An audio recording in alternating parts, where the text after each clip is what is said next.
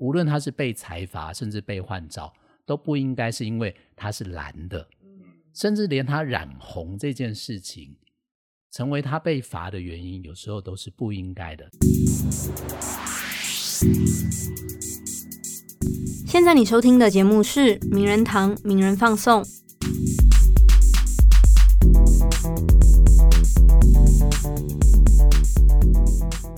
Hello，各位听友，大家好，欢迎再次收听《名人放送》Podcast，我是幸慧，我是柏松。上周呢，我们播出了一集跟婚姻咨商，还有一些离异家庭的孩子相关议题的节目。那我们其实收到了不少听友说，觉得很温暖，觉得很真诚这样子的回复。是的。那我们其实也想说，哎，我们不知不觉可能跟心理师对话的关系吧，所以就莫名的做出了一集，好像跟我们原本调性不是那么符合的节目。哇，整个掏心掏肺！但我们今天是又要就是风格一转，对。那我们今天，我们今天要讲这个题目呢，有点刺激哦。怎么说？哎呦，跟昨天 NCC 做出的决议有关。在昨天的时候，NCC 做出决议，中天新闻台不予换照。嗯，那这件事情其实曝光之后呢，哇，整个其实包含连我我自己都有点震惊哎。我也蛮震惊的，因为虽然说从很多消息观察来看。确实，这次要换照的过关的机会看起来是比较难的一些。是，可是我没想到是以七比零这样的比数碾压式的否定他们的啊驳回他们换照的的需求。哎，嗯嗯，而且因为这一次 NCC 就有列出一些呃，等于是说中天新闻台有什么问题，所以他们驳回了这个换照的申请，就有提到像是中天新闻台屡次违规啊，遭民众申诉，或是内控机制失灵等等，那最后才会做成这个最终的决议。我们今天呢，请来这个也是传播界非非常专业的学者老师啦。那这位是政治大学新闻系教授刘昌德老师，跟各位听友打声招呼。哎，呃，主持人好，各位听友大家好。老师今天做好准备了吗？做好准备，我们今天要谈一个非常温暖的话题。是，我们这个 no comment 啊，对对对，我们 no comment。但我们还是很好奇，说啊，作为传播学者，面对这件事情，其实这个议题算是在。传播学界或者是在新闻系的课程上，算是一个非常经典的案例吗？就是拿来跟学生介绍何谓新闻自由、言论自由。那所谓电视台的啊，新闻台的换照这件事情，到底在实物面上到底是如何执行？那我们今天其实就是跟各位听友上一堂新闻学的通识课啦。哦，对，对，让大家好好了解说这件事情来龙去脉到底是怎么样？为什么啊？电视新闻台需要六年就换照一次？那这个管制的机制啊，跟法院依据是什么？那美国跟英国也玩这招吗？那我们在事先去审核它能不能增设频道，是不是强害了言论自由？不给换照，是不是又打压了新闻自由？今天这个议题非常有意思，那我们也期待接下来的节目内容。好，那可不可以一开始就请老师来跟我们介绍一下，到底这次的换照争议，为什么台湾的电视台会需要有换照这件事情？呃，我想我们这样子比喻好了，就是说，呃。这种媒体上面的这种呃管制是，如果各位不太能够理解说它的原理，我会呃这样建议大家说，呃，你用交通的这种呃驾照啊，以及交通安全来思考，来想象我们对于媒体的这样的一种管制的原因，以及说我们的一些原理，呃，这样子来看，就是说我们。虽然每个人都有这个交通的需求，也有这种交通的自由，就是我们有移动的自由。对。但是呢，哪些人可以骑车？哪些人可以开车？哪些人可以当职业的大货车、大客车的驾驶？这个是需要有一定的资格的，是因为他要有一定的技术。是。那这个技术要经过考核。嗯，好，就是我们要考驾照，对，不然随便任何一个人，就是大家都搞不清楚，每个人都可以变成马路三宝，那就会让整个交通大乱，以至于大家都不能好好的交通，也就是这个呃路上都塞满了人，都塞满了车，而且大家都乱开，那就没有人可以好好的开车了。是，因此呢，呃，这个这个电视台的执照就好像我们。必须要做这个驾照上面的一种考核，要你有足够的技术，而且呢，我们也要呃审慎的去考虑说，那呃我们台湾的这个就是我们道路上面的这个负荷量，到底我们能够发出多少张的这种执照，以及发出多少张的这种车子的行照，是。甚至在它更呃交通更混乱的时候，我们还要管制说，哎，什么时候哪一种车牌的车子可以进来？比方说哪一些车可以上高速公路，哪一些车不能上高速公路？那如果用这样来理解的话，大家大家应该可以稍微想象一下，为什么我们需要对媒体进行管制？以及对媒体的这个经营者进行这一些，比方说换照的审核，或是呃各种的评鉴。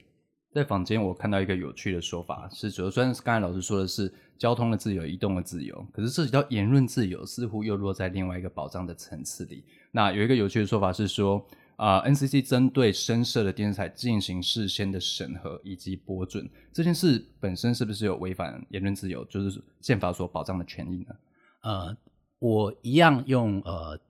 就是我们现在在讲话，就是我跟两个主持人还有我，我们三个人在讲话的时候，我们都需要麦克风，不然那个听众听不到我们在说什么。对对，好，那呃，当然，对于呃想有话想说的人，大家都需要使用麦克风。可是现在，如果呃在同一个录音间里面，所有的人都抢着说话，比方现在现在呃两位主持人就呃不断的 不断的讲话，那刘昌德就没有办法讲话，或是刘昌德一直讲一直讲一直讲，那大家就听不到可爱的主持人的声音了。嗯，所以呢，呃，我们首先当然在呃我们说有品质的公共讨论上面，或者甚至我们是在想说如何让每个人都说话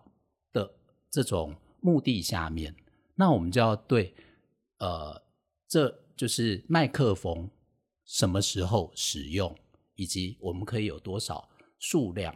嗯，还有呃，这整个发言的规则，我觉得我们需要进行一定的讨论跟一定的共识之后，大家就照着这个规则走，不然每个人都拿一把麦克风，那就没有办法说话了。嗯，因为我记得老师之前有举过一个例子，就是前阵子美国大选的时候，他们第二次辩论。然后是有让两位候选人在对方说话的时候是不能使用自己的麦克风这件事情。当初这个规则设下的时候，我可以抗议说，比如我是川普，那我就抗议说不行，你不让我讲话就是钳制我的言论自由吗？那是不是就有点像这样的？呃，是，我想，呃，当时我们用的这样的一个比喻，也是我让，比方说课堂上的学生了解的这个方式，就是美国总统大选的第一次辩论里面，那当时他们的就是在。呃，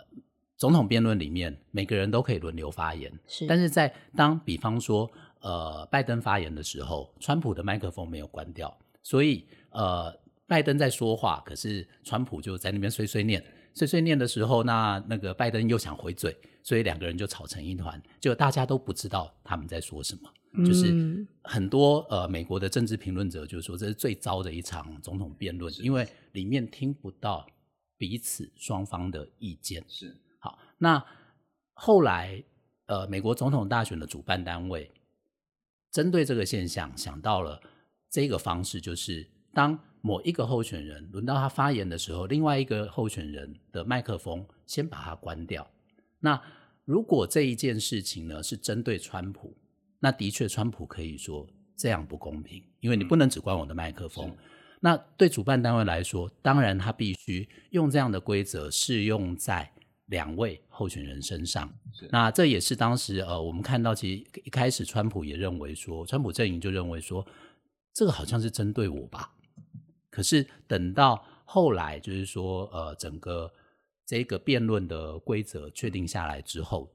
我觉得呃，连同川普阵营也发现这样是好的，因为让他们的话。都可以好好说，甚至当时在整个民调上面，川普在第二次辩论之后，他其实他的声望是有上升的。嗯，那我们前面讲的是所谓媒体整体的结构管制面的问题，可是我们还是回溯到这次的争议源头是，这次是中天电视台面临六年换照一次。那许多人会觉得说，这就是叫关台。我觉得这边应该请刘老师跟各位听众介绍一下，所谓换照跟撤照的差异是什么，它的法源依据啦，以及实际的行政效果，以及啊它的流程应该是怎么去执行的。是那个呃，我们刚刚呃用呃交通安全的这样的一个比喻，那呃连同在我们在广电媒体上面的管制，也是类似交通安全的方式，也就是首先呢，我们在这些驾照的违规的管理上面呢，它有所谓的平时监理嗯跟呃重大事件的监理。我们先说那个所谓的关台，刚刚博松关心的那个，大家好像都使用说关台这件事情对。关台的那个概念呢，比较像是撤照，是就像在我们在交通安全里面，现在的天条是什么？酒驾，嗯嗯，就酒驾被抓到就撤照。是对，好，那在媒体监理上面也有这样的制度，就是说，呃，我们有一些重大违规的事项，这个当然是法律规定。那这个就是只要有这样的违规，或是违规到一个程度，那就呃主管机关就可以撤这一个媒体这个这一个电台或电视台的执照。是那这是第一种，但是这一次的中天的事件并不是撤照，没错，中天的状况是这样，就是说，呃，我们的所谓的平时的监理，就是说我们 regular 就是呃一般就是定期的这种监理的方式，是说有点像呃大家知道，比方说呃现在我的爸爸他已经超过七十岁了，嗯。好，那他还是有驾照，可是依照我们的规定，我们都担心那个年纪大的人他的呃反应能力会变慢，嗯所以呢，他们每年都要接受那个认知的测试，对他才能够继续哦保保有这个驾照。嗯那呃，换照制度有点类似刚刚我说的这个概念，也就是呃，我们目前台湾的电视台还有还有广播电台都是大概在六年的时候，就是你拿到执照之后，代表哎你会开车，嗯好，你可以做节目。嗯可在这个做节目呃之后，很很过了六年，就是呃。这这时候，主管机关就需要来考核，说那你的技术、你的认知能力嗯有没有下降，嗯以至于说你不适合继续开车。嗯嗯那这个就是换照的制度。那以我们目前来说，我们大概六年换一次照。嗯可能各位还会想说，呃，那就六年考核一次，这样会不会太这个时间上面太久了？是所以以目前的设计来说，我们还有那个三年的评鉴。嗯那这个大概各位可以理解，就是三年一小考，嗯六年一大考。嗯那这个就是我们现在换照的这样的一个制度。而中天电视台、中天新闻台这一次碰到，就是它已经满六年了，那它这一次的换照的这一个评鉴，以目前 NCC 的认定来说是不过的。那所以这个制度是有参考国外的哪个国家的，还是说这是台湾本身就是比较严格吗？呃，在一般我们说民主国家的媒体的治理里面呢，呃，大概分成两种不同的媒体形态。第一种是呃完全不用管制的，就是说我是完全的自由，只要呃你有意愿，嗯然后你有呃我们说足够的资金，对你就可以办的。比方说台湾现在的报纸，或是大部分呃民主国家的报社。嗯都是这种形态，就是说，哎，你愿意办你就办，嗯嗯嗯或是我们现在大家最最最了解的，我在 Facebook 上面开一个账号，嗯，然后或。是过去我们在那个呃网络上面开一个部落格，嗯这个也是不用管制的，你只要有地方，然后对。加一个站就可以了。嗯嗯好，那这个大概是我们说的第一种形态的媒体。对，第二种形态的媒体就是呃这种媒体的结构会出现说，只要有人站住了那个位置，就会挡住后面的人。嗯好，这个就是我们刚刚说有点像那个道路上面的这种驾驶。嗯嗯这一种类型的媒体，最典型的就是无线广播电视，哦就是我们过去习呃，我们过去在老三台时代，哦，那个电波只能有三家无线电视台。嗯嗯嗯好，那意思就是说，哎，有人站住了，别人就不能来。对这种无线广播电视的呃媒体的设立，在所有的民主国家里面，至少是以我在美国学，以及我对欧洲，以及我对日本或是韩国这些我们熟悉的国家里面，全部都是需要执照的，因为它就是会有我们刚刚说的，只要有人开设了，它就会挡住别人，就是不然你就会盖台了。嗯好，就是说这个 A 台的这个频段里面只能有一个一个人来说，那是这个一定需要执照。无线广电是这样，在台湾，呃，连同我们的有线电视台，也就是系统台，就是大家习惯的那个每每次每个月要付费的那一个呃第四台，嗯嗯那个要执照。嗯，还有我们在第四台上面看到的各家卫星电视台，就像我们现在看到这么多呃新闻台，这么多电影台，甚至连同购物台，嗯他占住了那个位置，别人就进不来，所以嗯那些都要执照。这个在大部分的民主国家里面也有类似的做法，但是呃，这里面有一些比较细部的区别，大部分都需要执照，少部分不用执照。那例如说，我们在这次的风波里面，常看到一个有意思的说法，叫做说，川普啦，再怎么讨厌那些批评他的反对派媒体，他也不至于把这些媒体给不给他们换照，或者直接撤照撤掉。那其实就我们自己学传播跟新闻的背景来说，其实美国的监管情况跟英国其实是完全两种不同的类型。嗯，这边也也许常德老师可以跟我们的听众做一个简单的说明一下。好那呃，说到川普，当然我们会觉得他对这些主流媒体，不管是报社啊或嗯电视台，其实都呃非常的不只是不友善啊，就是敌对，就是讨厌就对了。是是他们很讨厌这些主流媒体。是那呃，很多人都说他很讨厌，比方说 CNN，可他也没办法测 CNN 的照，对啊他也没有去测。其实我要说的是，我们都有看到，其实川普每次都说要把这些关掉，嗯嗯嗯，问题是，他没有办法测，因为 CNN 在美国是没有执照的，不需要执照的。诶这个他们的概念是这样，因为对他们来说，呃，这种 CNN 这种卫星频道是付费的，嗯它不像我们呃透过 cable。当然，有一部分人是透过 cable 看 CNN，嗯可 CNN 是卫星频道，他们觉得，哎、你只要加一个小耳朵，而且是付费给那个公司，所以是你自愿要看的，而且它不会有这种互相占这个电波的问题，这个是他们的概念。所以美国 CNN 不需要执照，但是呢，美国的无线台、无线电视台需要执照，比方说大家知道的 NBC、ABC 这一些无线电视台，它就需要执照。哦那这种无线电视台有没有撤照的状况？有，哦在一九八零年代后期曾经嗯。有过撤照，但不是我们知道的这个大的这个 network，、嗯。就是不是 ABC、NBC 这种大的这种全国性的这种呃无线联播网。是。好，但是的确他们撤过照，嗯。那呃这个是比较罕见的，但的确美国也有经过这样的一种管制，不过它针对的不是卫星电视。嗯嗯嗯那刚刚说这样，好像哎，台湾为什么对卫星电视做管制，而美国没有？好像我们又不民主了。嗯不过美国常常是一个特例，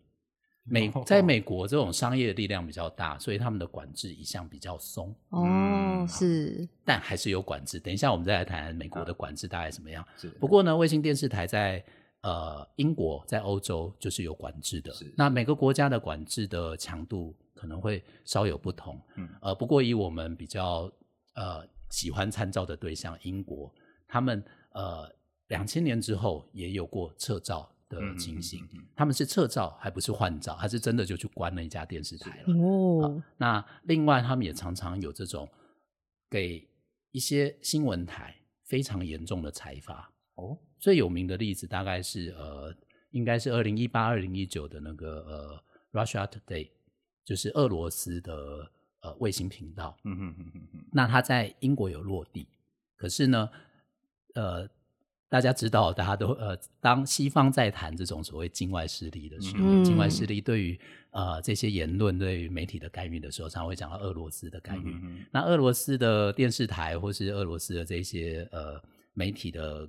呃这种境外的干涉，就会出现在比方说呃大选的时候啊，或者说像那个英国脱欧的这种、呃公民投票的时候，那呃他们也被英国的主管机关认定，在这些关键时候呢，都有一些假新闻。嗯国安错误的对危机，也是国安的危机，对他们来说的确是因为他们脱欧，这个的确是一件大事对。那呃，英国的 Ofcom 在应该是去年，应该是二零一九年，就对他们寄出非常严重的裁罚。我呃，我现在手边没有资料，但是那个大概是什么几十万英镑的这种这种罚款，甚至可能更高。不过呃，我们现在不能做假新闻，请各位那个、对 听友可以再去查一下。总之嗯，它是一个非常呃巨额的这样的一个罚款，也就是他们呃针对这些卫星频道呃也会有不管是内容上面的裁罚，嗯或者执照上面的撤照或者定期的这个换罚。这样听起来，台湾其实不是显例，也不是唯一的孤立啦。嗯在英国跟美国或者是日本跟韩国就有相关程度不一的啊、媒体结构管制。可是我们就很好奇说，当一家啊、新闻台它需要到了换照的时候，它到底需要经历哪些流程？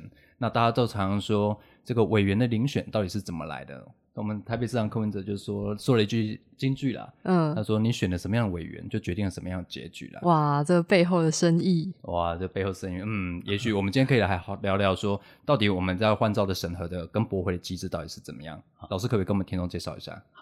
呃，不过我想先回应刚刚那个主持人提到那个呃柯市长的一些反 应。哦我想好柯市长的反应当然呃非常的直接，是他说好像这个 NCC 委员是民进党提名的，那就是民进党的机关。嗯哼，呃，我想对我来说呢，这个有点太过反射性的这个想法。嗯呃，我先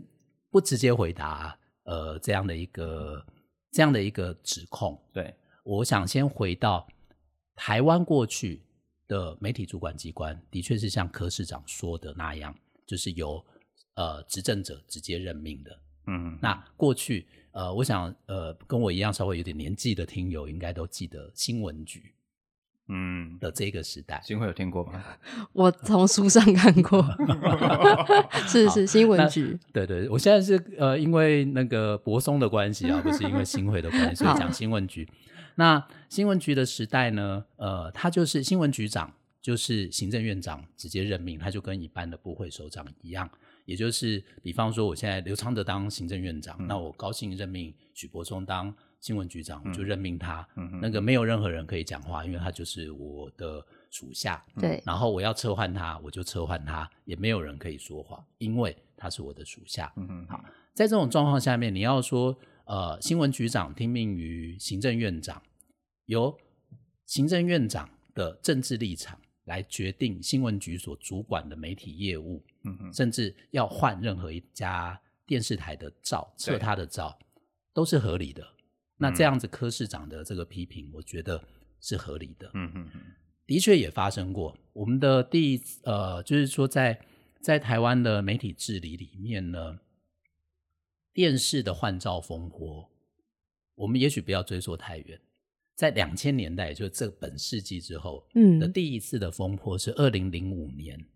包含东森 S 台等多家频道，还有龙翔电影台、哦嗯，多家频道曾经被撤照过。嗯当时的撤照也有很多的理由，好，包含说东森 S 台的确也有一些新闻违规的状况，比方说呃违反公序良俗，甚至也有 当时也有出现假新闻。哦如果各位还有印象的话，呃，有一个事件叫脚尾饭，卡威崩了，哎，对，你知道吗，？呃这个可以跟我们呃不知道的人们 介绍一下吗？哦，真的哦，新会你不知道脚尾饭好，那个脚尾饭啊，我怕我们今天讲不完。脚尾 饭事件是一个呃电视的这个新闻，有点像新闻杂志的节目，嗯所自己弄出来、制造出来的一个嗯事件。那呃，可以上 Wiki 找一下。好，脚尾饭事件，那我们就是用假新闻来好来理解它。哦，总之呢，当时东森 S 的确有一些争议。好，那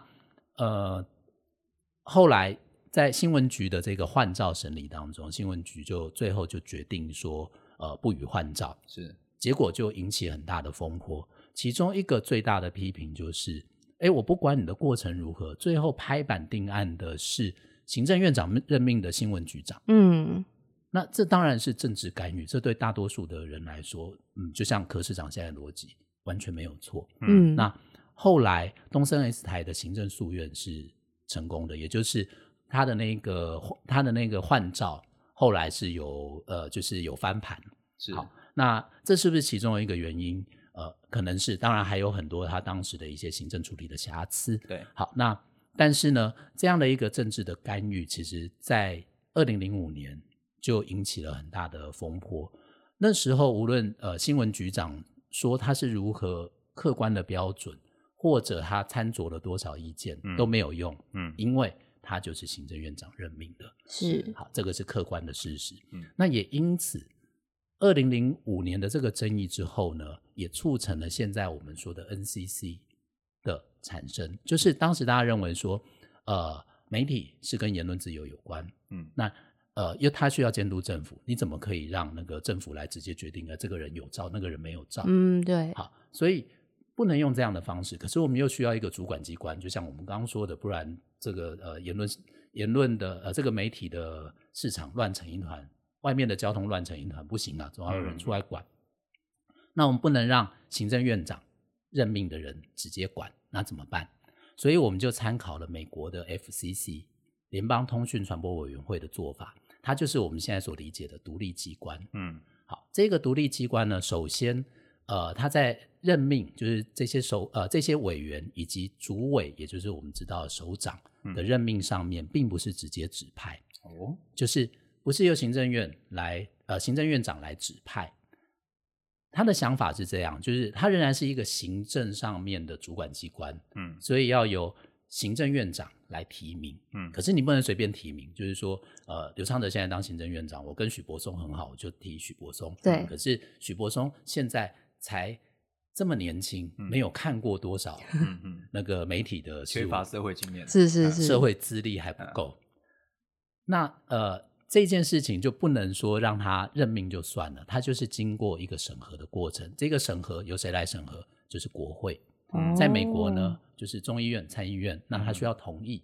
在台湾呢，就是经过立法院同意。嗯，那我们目前 NCC 委员的做法就是这样，就是由行政院长提名，然后由国会来行使他的同意权，那就不会产生说，好像他总是任命自己的亲信，虽然他还是会任命他觉得呃跟他理念比较接近的人，嗯，可是这样的人选。总不能太离谱，不然他过不了国会那一关。是，所以这个是我们目前的一个第一个设计是行政院长提名，立法院同意。第二个机制是，它就不是由一个部长来决定所有的事情。我们现在有大家都呃，因为最近的这样的争议，中天的争议，大家都知道，我们有七位委员，是七位委员来自不同的领域，嗯，他们所学，比方有人是学资讯，有人是学经济，资经济，有人学传播。然后也有人学公共政策，嗯，另外呢，这些人还有一些呃，就是在我们的组织法里面，NCC 的组织法里面，它每个领域要有各自有不同的代表，对，好，它不能完全集中在一个领域。虽然它是一个宣誓性的，但是基本上呃，在各各任的这个 NCC 委员组成上面，的确委员的提名，他还是要兼顾各种领域、性别。以及甚至政党倾向上面的一些考量，这个我就要挑战一下刘老师了。嗯，刚刚老师有提到说，台湾的 NCC 委员提名类似美国的 FCC，那我们通常会行政院长提名之后，然后由国会去任命，通过任命。可是呢，我们也知道现在国会的多数党是目前的执政党，那难免会有觉得说，行政院你的人，立法院你的人，那当然 NCC 委员也是你的人。这个我们就要追问下一个问题了。大家都知道 NCC 是一个二级的独立机关。可是它虽然有非常多的呃法规保障啦、制度保障，然后让它在法啊整个的法律体制面看起来是一个独立的机关。可是我们知道，任何机关都是人进去去运作与执行的。那我们要如何让独立机关真的看起来像是独立机关？这些有什么这样的措施可以去执行？因为这是大家都会质疑说，NCC 是民进党侧翼，嗯，那 NCC 委员不超然，那这是一个政治追杀、政治迫害。那老师身为传播学者，会怎么回应或是看待这些的疑虑？好，那呃，我自己对于说呃这种独立机关的这种人事任命，当然呃，我们从里面也都可以看到各种制度。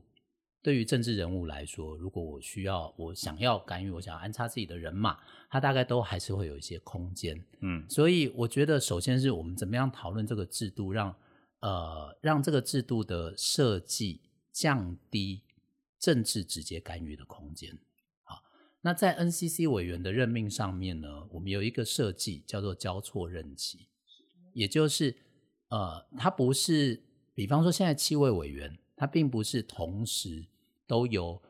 同一个行政院长来提名，然后他们一起做个四年，不是这样的意思。呃，我们目前的做法是，呃，他们大概都会有两年的任期落差，也就是这里面可能是四位、三位这样的一个落差。那实际的那个状况还会因为，比方说有委员辞职啊，或是或是有各种特别的状况而有不同。是，那这样的设计的用意是什么？是让不同任期的行政院长甚至不同任期的执政党，他所提名的委员，说不定会在同一个委员会里面。嗯我们各位可以想象一下，说，呃，如果我们现在的状况是因为二零一六年，呃呃，民进党胜选，二零二零民进党要胜选，嗯所以目前你要说 NCC 目前的委员的确都是在民进党执政的时候所任命的。可是各位可以回想再早一点，就是在二零一四呃二零一二年马英九总统在任的时候，他也提名过 NCC 的委员。是等到二零一六那个时候，蔡英文政府上来，他也提名他的委员，